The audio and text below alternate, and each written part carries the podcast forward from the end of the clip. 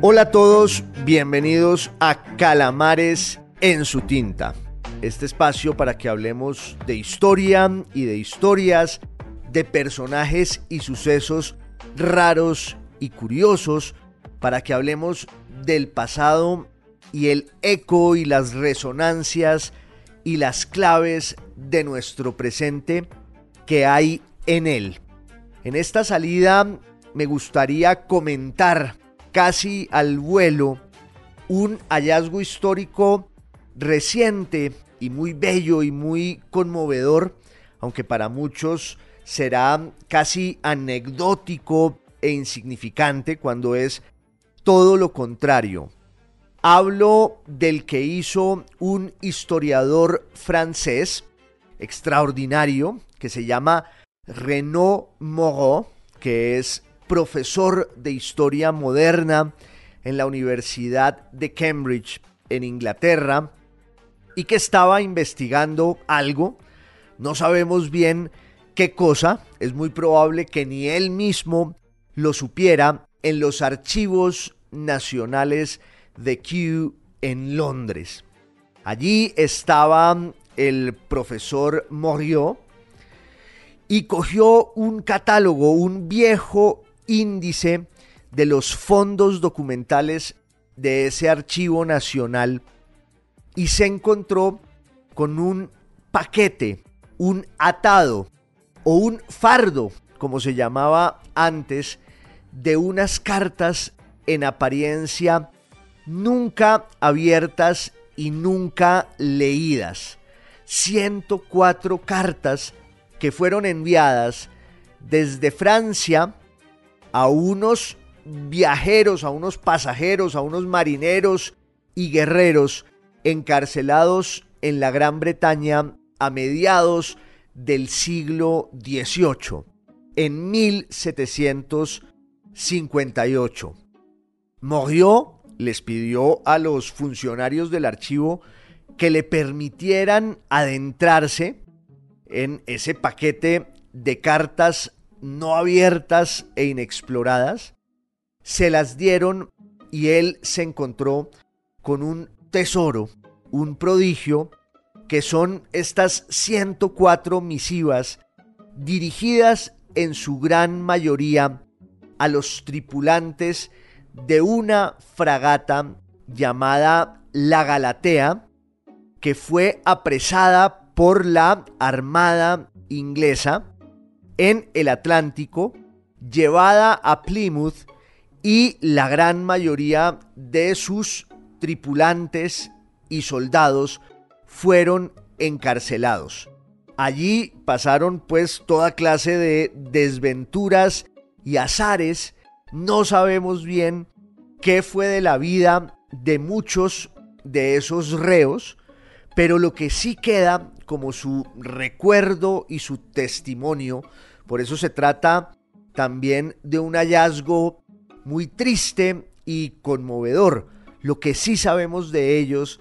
es que sus familiares, sus acudientes, sus amigos, sus esposas, sus amantes, les mandaron estas cartas que nunca les llegaron a las manos. ¿Por qué? Porque el carcelero, el centinela que tenía bajo su mando la obligación de custodiar a estos más o menos 140 tripulantes de la Galatea, pues decidió que no eran cartas importantes y no se las entregó. Este hallazgo de Renaud Moriot nos confronta, para empezar, con dos hechos que pueden llegar a ser muy interesantes y sobre los que cabe sin duda un par de reflexiones. El primero de esos hechos es el de lo que podríamos llamar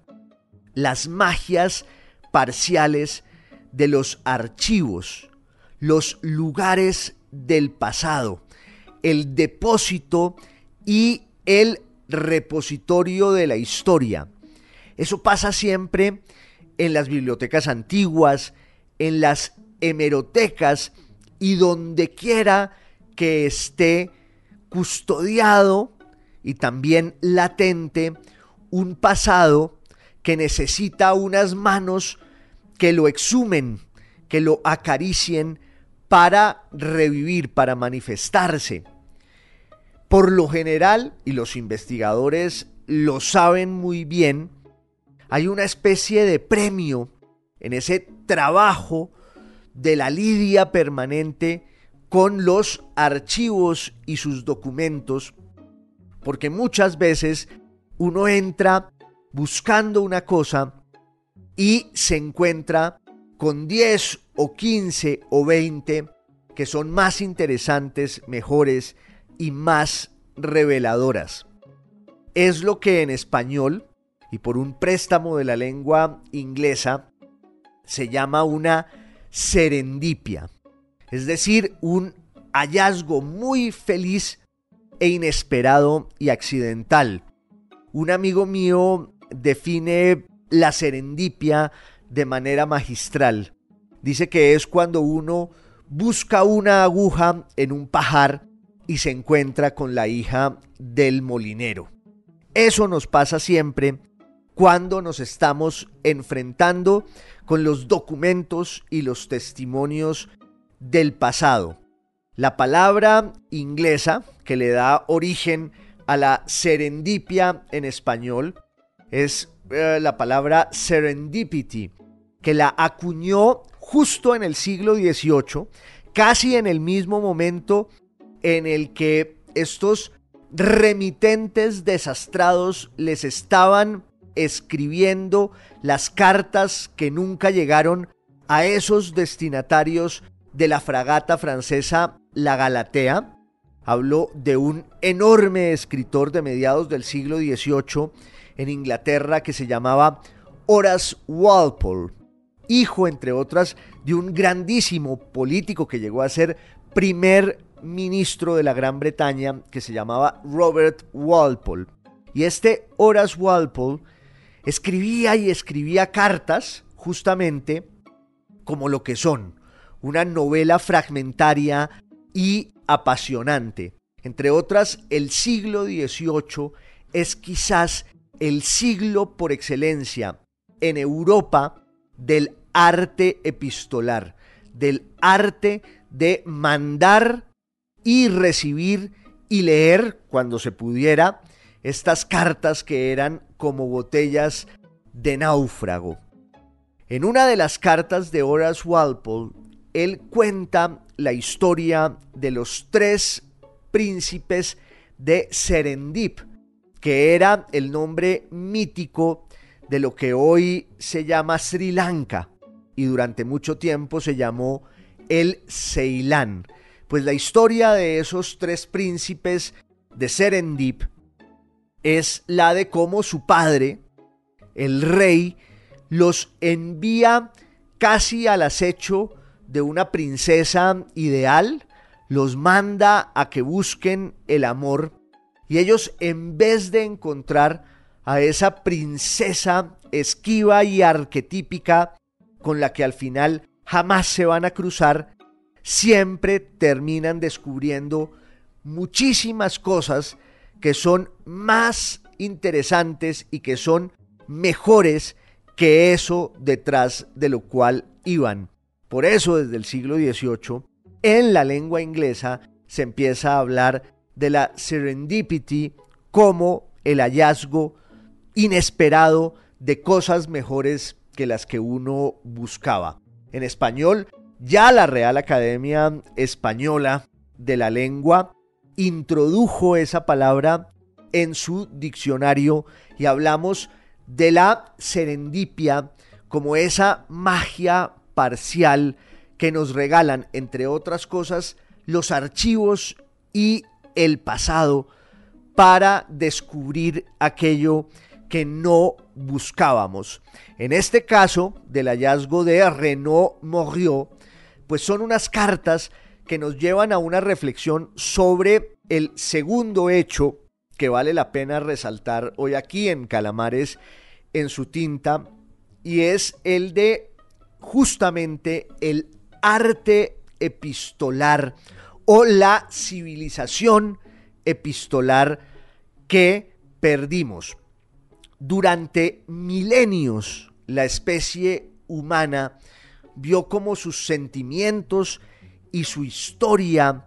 y sus tragedias y sus alegrías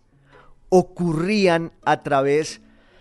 de esos fragmentos de la vida puestos en la antigüedad en una tablilla de arcilla y luego en un papiro o en un pergamino, en un pedazo cualquiera de papel que contenía el trasunto del mundo de quien se sentaba y mojaba la tinta y mojaba más bien la pluma en la tinta para escribir sus sentimientos, sus pensamientos, doblarlos luego con mucho esmero, meterlos en un sobre y oficiar ese ritual, ese acto de fe que era mandar una carta al otro lado del mundo para que allí la recibiera el destinatario que de manera siempre emocionada y a veces hasta trémula se apresuraba a abrir ese sobre y a desenterrar todo ese pedazo de la vida y el mundo del remitente que venía de tan lejos. Esa ceremonia, ese ritual ocurrieron, repito, durante milenios y muchos, incluso de las últimas generaciones, alcanzamos a vivirlos con la intensidad de vida. En los últimos tiempos, el correo de papel ha ido desapareciendo. En un país como Canadá, por ejemplo, liquidaron los servicios postales. Es decir, que desapareció esa figura emblemática del cartero que llevaba a cuestas la vida latente y trepidante de tanta gente que dependía de que él hiciera bien su trabajo. Hoy tenemos un sucedáneo, claro, que es el del correo electrónico. Y es muy probable que nunca como hoy la especie humana hubiera escrito tanto. Nos la pasamos todo el tiempo escribiendo mensajes de texto. Incluso hay quienes llegan a la aberración diabólica de mandar mensajes de audio. Eso que ahora se llama así, le voy a mandar un audio. Pero estamos escribiendo todo el tiempo, tanto que le hemos dado vida otra vez casi a la lógica pictográfica de los jeroglíficos de la antigüedad con los emoticones. Y sin embargo, las cartas de papel ya casi no existen. Entonces, el hallazgo de viejos testimonios de esa civilización epistolar, yo creo que es muy revelador y muy feliz. Ahora, ¿qué contienen esas cartas de la Galatea o esas cartas que iban para los pasajeros de la Galatea? Pues todos los registros posibles de la vida, desde los más prosaicos y elementales hasta los más sublimes y desatados. Hay cartas de amistad, hay cuentas de cobro, hay también misivas en las que madres desesperadas quieren saber por la suerte y la salud de sus hijos y también están las cartas de las esposas a sus maridos y hay un par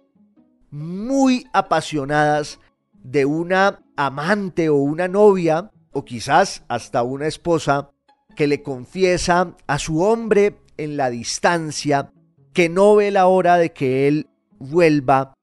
para consumar todos los deseos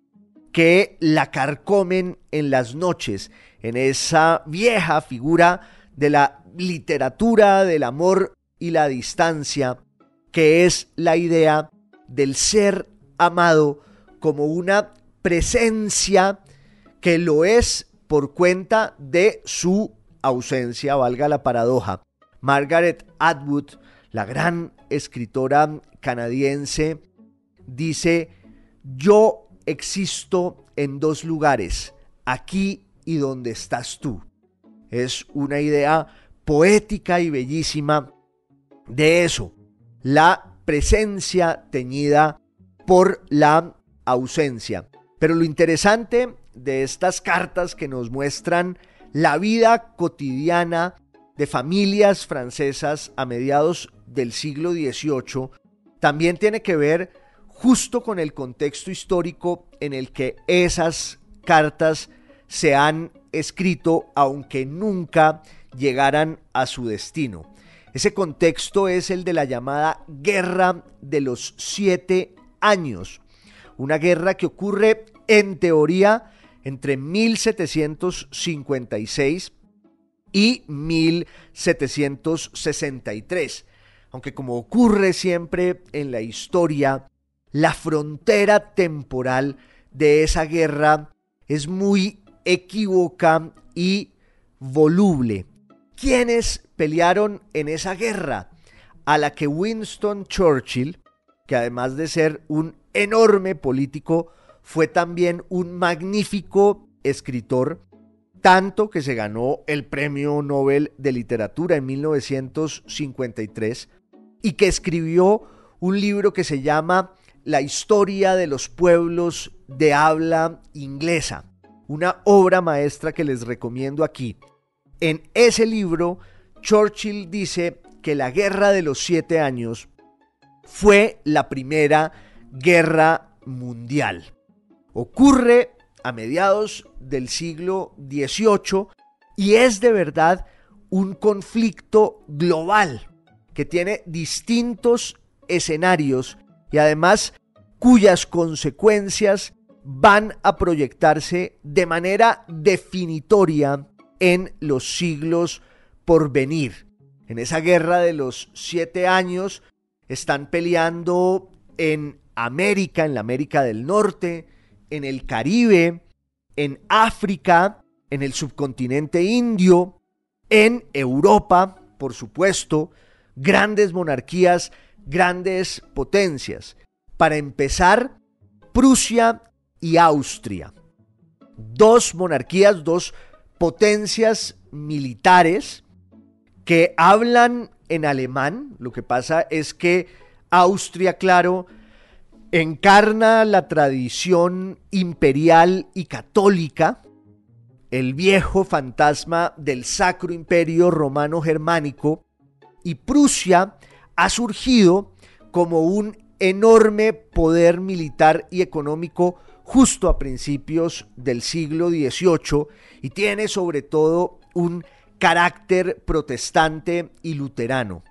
Ese enfrentamiento lo tramitan dos reyes para su época importantísimos. María Teresa de Austria, que iba a heredar justamente la corona del Sacro Imperio, y Federico II de Prusia, llamado no en vano Federico el Grande, miembro de la dinastía de los Hohenzollern, mientras María Teresa pertenecía a la dinastía antiquísima e histórica de los Habsburgo. Y ambos estuvieron enfrentados por toda clase de motivos para empezar un enfrentamiento territorial en la Silesia, pero en el fondo lo que quería Federico II de Hohenzollern era minar y limitar el poder de María Teresa y de los Habsburgo y los austriacos. Entonces, ese es un foco del conflicto del cual surgen toda clase de alianzas continentales que incluyen a las otras dos grandes potencias que están allí enfrentadas. Me refiero, por supuesto, a Francia, la Francia de los Borbones y la Gran Bretaña. De hecho, son esas dos potencias Francia y la Gran Bretaña las que proyectan al mundo colonial la disputa que han nacido en Europa y que al final va a terminar involucrando, inmiscuyendo más bien al mundo entero en esa guerra que, repito, Winston Churchill dijo que fue la verdadera primera guerra mundial. Para entender muy bien lo que estaba pasando en esa guerra de los siete años, yo creo que tenemos que devolvernos un poco en el tiempo, remontar su río, porque la verdad es que hay más bien una historia que antecede lo que estaba ocurriendo allí y que explica por qué terminan enfrentados estos actores. El punto de partida tendría que ser, claro, 1492 y el surgimiento de los grandes imperios coloniales que aparecen en Europa. Son unas monarquías que van a protagonizar la expansión militar y cultural a causa de los grandes descubrimientos geográficos que se inauguran con el descubrimiento de América. De hecho, España, o más bien la corona castellana, va a ser la primera de esas grandes potencias militares y coloniales y culturales. Y su estela, su rastro, lo van a seguir Portugal, la República de los Países Bajos y también Inglaterra. Pero con el paso del tiempo, ese ajedrez va a ir cambiando mucho porque el mayor imperio colonial que había, desde el punto de vista económico, territorial y cultural, que era el imperio cristiano español, empieza a decaer. De hecho, ese fue siempre un imperio ruinoso. Las riquezas que se extraían de las Indias, de América del Nuevo Mundo, como en ese poema de Quevedo sobre Don Dinero, nace en las Indias honrado. Ese oro o la plata que nacían honrados en las Indias se usaban siempre o casi siempre para pagar, para sufragar los gastos muy onerosos del funcionamiento burocrático y militar del imperio, que además tenía que librar toda clase de guerras en el continente europeo. Por eso la corona vivía endeudada con toda clase de acreedores y pagar los intereses de esas deudas era en el fondo lo que costaba extraer el oro y la plata de América. Fue siempre un imperio en los rines, en los harapos. Sus soldados, sus guerreros vivían con las medias remendadas y con el estómago como una caverna que estaba siempre bramando porque estaba vacío. Eso lo van a narrar los grandes escritores de la segunda mitad del siglo XVI y de todo el siglo XVII, en el que España está en la cima del mundo, pero va a empezar a caer sin remedio. Es una caída proporcional a su grandeza sobre todo en la segunda mitad del siglo XVII, a partir de 1665, cuando llega a gobernar, a regir en España, un personaje que se llama Carlos II, que pertenecía a la familia, a la dinastía que mandaba en España y en su vasto imperio colonial, que era la de los Habsburgo, los mismos que estaban en Viena, los mismos que estaban en Austria. Era la misma familia que en un momento dado, desde 1556, se parte en dos y entonces quedan unos Habsburgo en España y otros Habsburgo en Austria. De hecho, los españoles que tienen como ese talento proverbial para no entender del todo las lenguas extranjeras, pues no les podían decir a los Habsburgo así, y entonces los llamaron los Austria. Los Austria era la dinastía que gobernaba, que regía en España y en su imperio, y en 1665, muy niño, llega a gobernar Carlos II. Hay una polémica interminable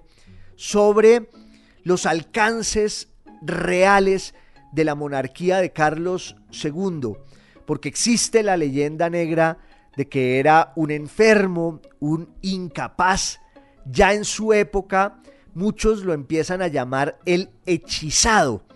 porque cundió la leyenda de que era tan precario e incapaz el rey que tenía que estar embrujado por sus consejeros y, y por esa corte de enanos de la que se fue rodeando, siempre plagado por la superstición, el miedo y la incapacidad. Esa es la leyenda negra, pero hay también quienes defienden más bien los atributos políticos y el talento y la sutileza diplomáticos con que Carlos II en medio de enormes dificultades, para empezar las dificultades económicas de un imperio en ruinas, pues trató de sobreaguar y trató de gobernar como mejor pudiera esa nave que él va a llevar hasta el mes de noviembre del año 1700, el año que inaugura el siglo XVIII cuando muere. Y en su testamento, Carlos II nombra como su heredero, después de muchas cábalas, después de muchos cálculos, a su sobrino nieto Felipe de Anjou, es decir, el nieto de Luis XIV, el rey de Francia, que pertenece a la familia de los Borbones y que es la encarnación del poder más grande que hubiera habido en Europa, sobre todo, claro, desde el siglo XVII. Porque a diferencia de lo que había ocurrido con España, que era esta historia tristísima de la debacle y la decadencia, Francia hizo todo lo contrario, con dos reyes formidables, descomunales, que son Luis XIII y Luis XIV, llamado no en vano el Rey Sol. Y este par de reyes reconstruyen el poder centralizado de la monarquía francesa, es el momento del esplendor de la corte en Versalles y es un momento de gloria de la lengua y de la cultura francesas. Entonces, Luis XIV, que velaba siempre por sus intereses políticos en el continente, se frota las manos cuando en el testamento del rey de España, en noviembre del año 1700, está el señalamiento de que quien debe reemplazarlo, porque el rey de España no ha dejado descendencia, no ha dejado hijos, es su sobrino nieto Felipe de Anjou, que va a llegar a reinar en España como Felipe V. Pero claro, el hecho de que llegara a reinar en España un Borbón, un francés, significaba para las demás potencias europeas una amenaza muy grande. Era como si se unieran la poderosísima monarquía francesa con la también poderosísima, más allá de sus desgracias y de la decadencia, monarquía española, que además tenía el tesoro, a veces maldito, de un imperio colonial como nadie. Los primeros en poner el grito fueron los ingleses. La monarquía inglesa se opuso desde el primer momento a que un descendiente de los Borbones, nieto del rey de Francia, llegara a reinar en España. Pero también los Habsburgo de Austria,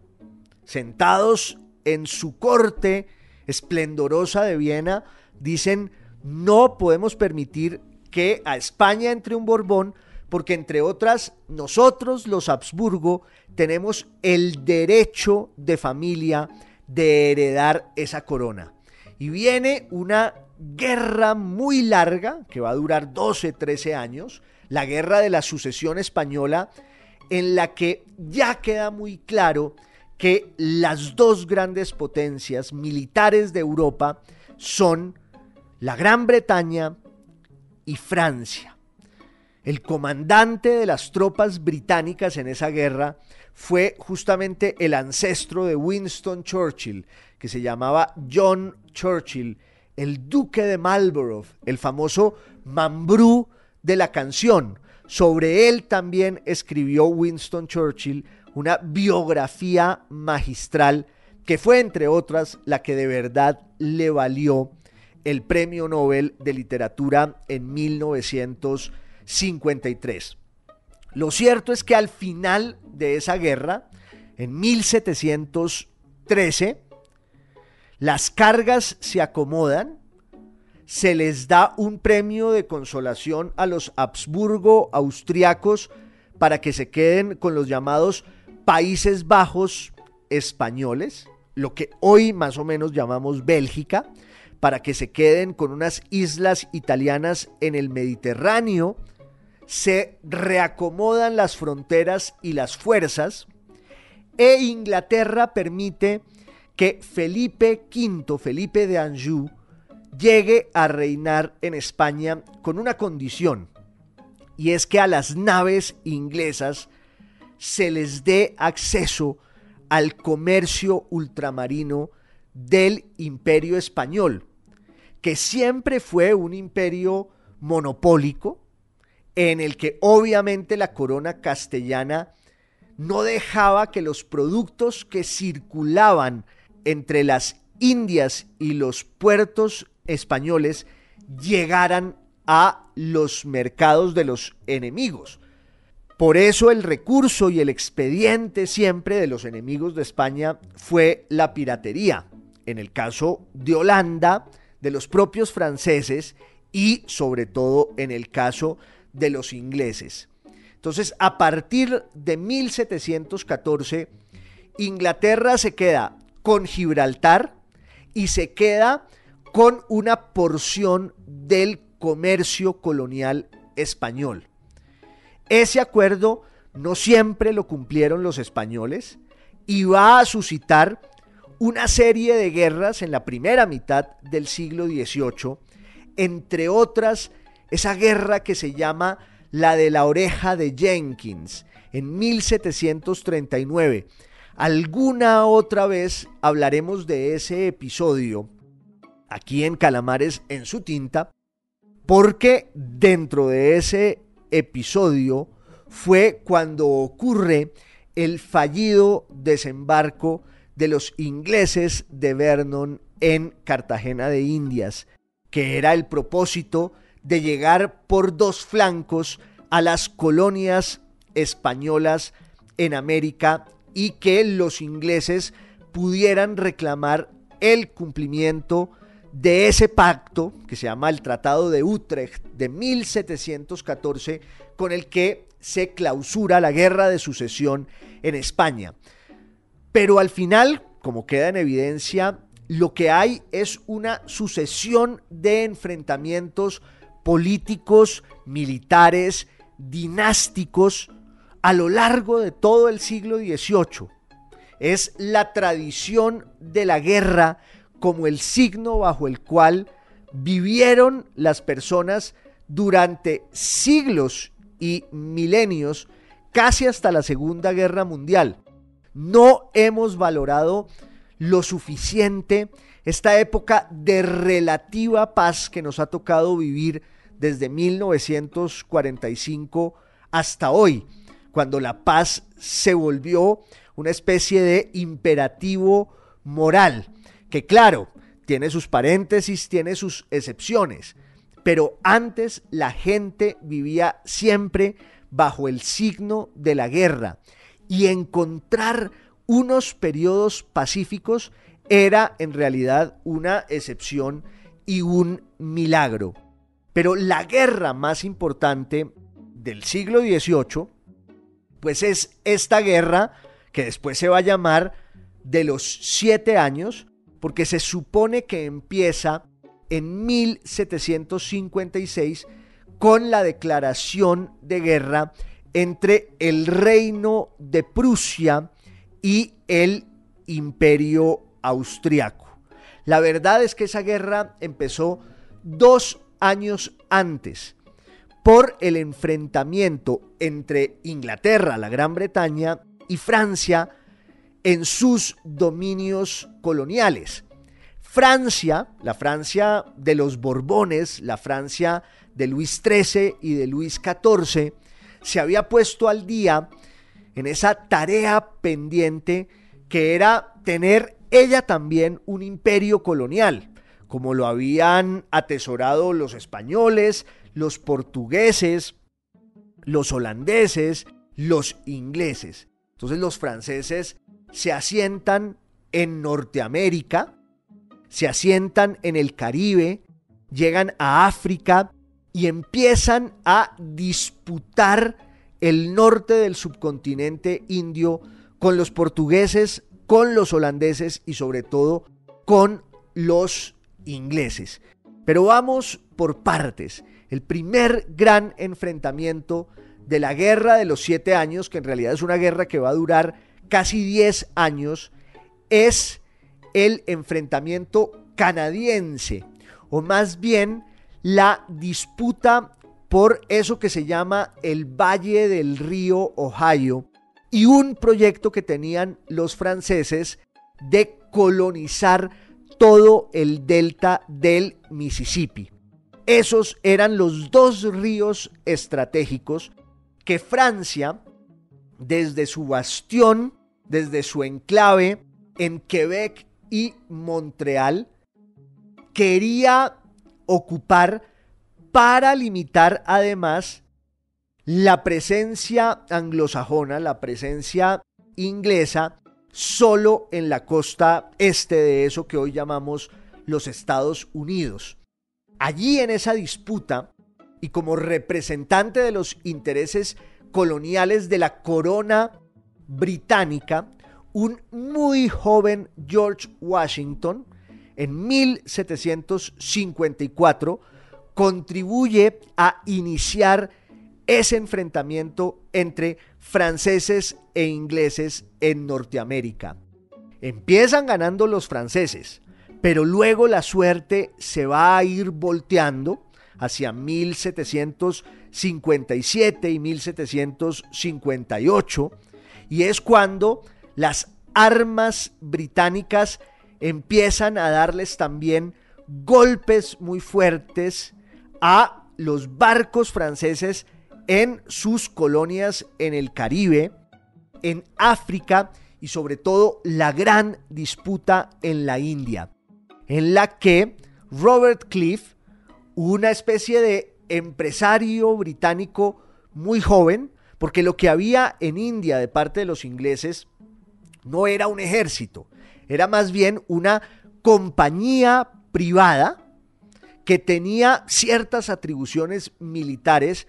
para defender sus intereses económicos. Y los ingleses logran expulsar de la India entre 1756 y 1760 a los franceses.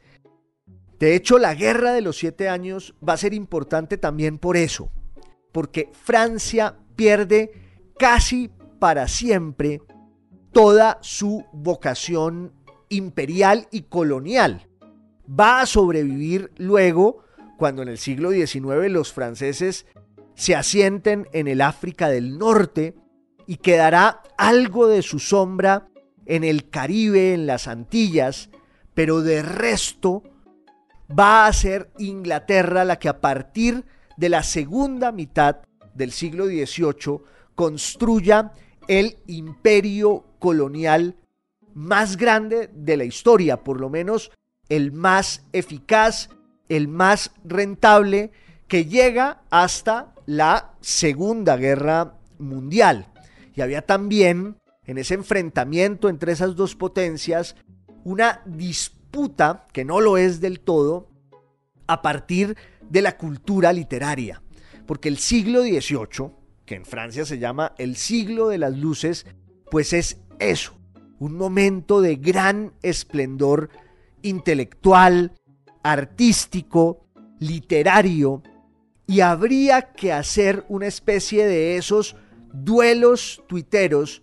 entre la literatura inglesa en el siglo XVIII y la literatura francesa. Yo debo confesar que soy partidario de la primera, aunque en la literatura francesa del siglo XVIII pues hay unos maestros, unas luminarias inequívocas. Para empezar, el gran Voltaire, que en medio de la Guerra de los Siete Años publica Cándido y algunos de sus mejores textos, entre otras, él pasó largas temporadas en el exilio en la Gran Bretaña y tenía una devoción enorme por la gracia, la inteligencia, la lucidez y ese humor sin par que tienen los ingleses y que lo destilaron en su literatura, pero sobre todo en su literatura en el siglo XVIII, que es la era del doctor Samuel Johnson y su gran amigo James Boswell, una especie de relación muy parecida a la de Don Quijote y Sancho Panza, y no deja de ser paradójico que Johnson fuera el gran genio de su tiempo, pero hoy sepamos de él sobre todo por esa obra maestra que es su biografía escrita por su mejor amigo y adorador, el gran James Boswell, que en 1763 y 1764 va viajando por toda Europa donde todavía se sienten los estragos de esta guerra de los siete años que se acaba con un tratado que firman en París Francia e Inglaterra. Y ya había habido también un acuerdo entre María Teresa de Austria y Federico II. Tengo que mencionar para cerrar el tema de la literatura que también durante la Guerra de los Siete Años se publicó una de las mejores novelas de todos los tiempos, una especie de homenaje desde la literatura y la lengua inglesas al espíritu cervantino que es Tristram Shandy, esa novela descomunal de Lawrence Stern, en la que aparece una frase que yo he citado muchas veces aquí en Calamares en su tinta, de gustibus non est disputandum, sobre los gustos nunca se pelea, no tenemos por qué enfrentarnos a partir de la gama infinita de los colores. Lo cierto es que estas cartas que ha descubierto Renaud Moriot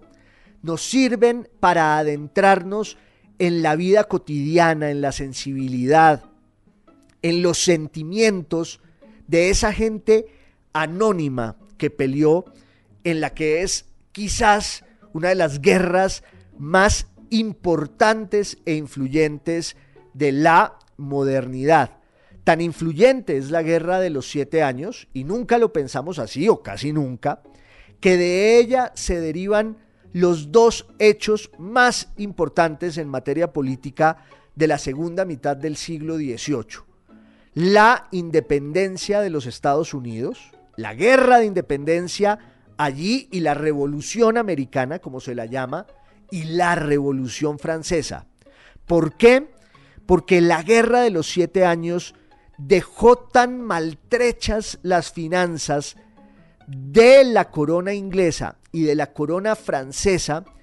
que ambos poderes se lanzan a una reestructuración administrativa, económica y financiera. En el caso de la Gran Bretaña es una política de impuestos durísimos a las colonias para pagar de allí lo que había significado el desgaste de todo tipo, desgaste moral, desgaste militar, pero sobre todo desgaste económico de la guerra de los siete años. Y contra esos impuestos leoninos, alcabaleros, brutales que la corona británica les impone a las colonias en Norteamérica, es por lo que va a surgir allí el espíritu separatista, independentista. En el fondo son los dueños del poder blanco en las colonias inglesas en Norteamérica, los que van a levantar la bandera de la libertad contra unos impuestos que ellos consideran injustos y excesivos. Algo así pasó también en Francia. La monarquía de Luis XV y luego de Luis XVI tiene que llevar a cabo una reforma tributaria, como se llama aquí en Colombia siempre en todos los gobiernos, que es casi el ritual económico de las políticas de Estado, como si en eso consistiera gobernar. Una reforma tributaria para sacar cada vez más monedas oxidadas y desvencijadas, más impuestos de los bolsillos de los contribuyentes. En Francia fue una reforma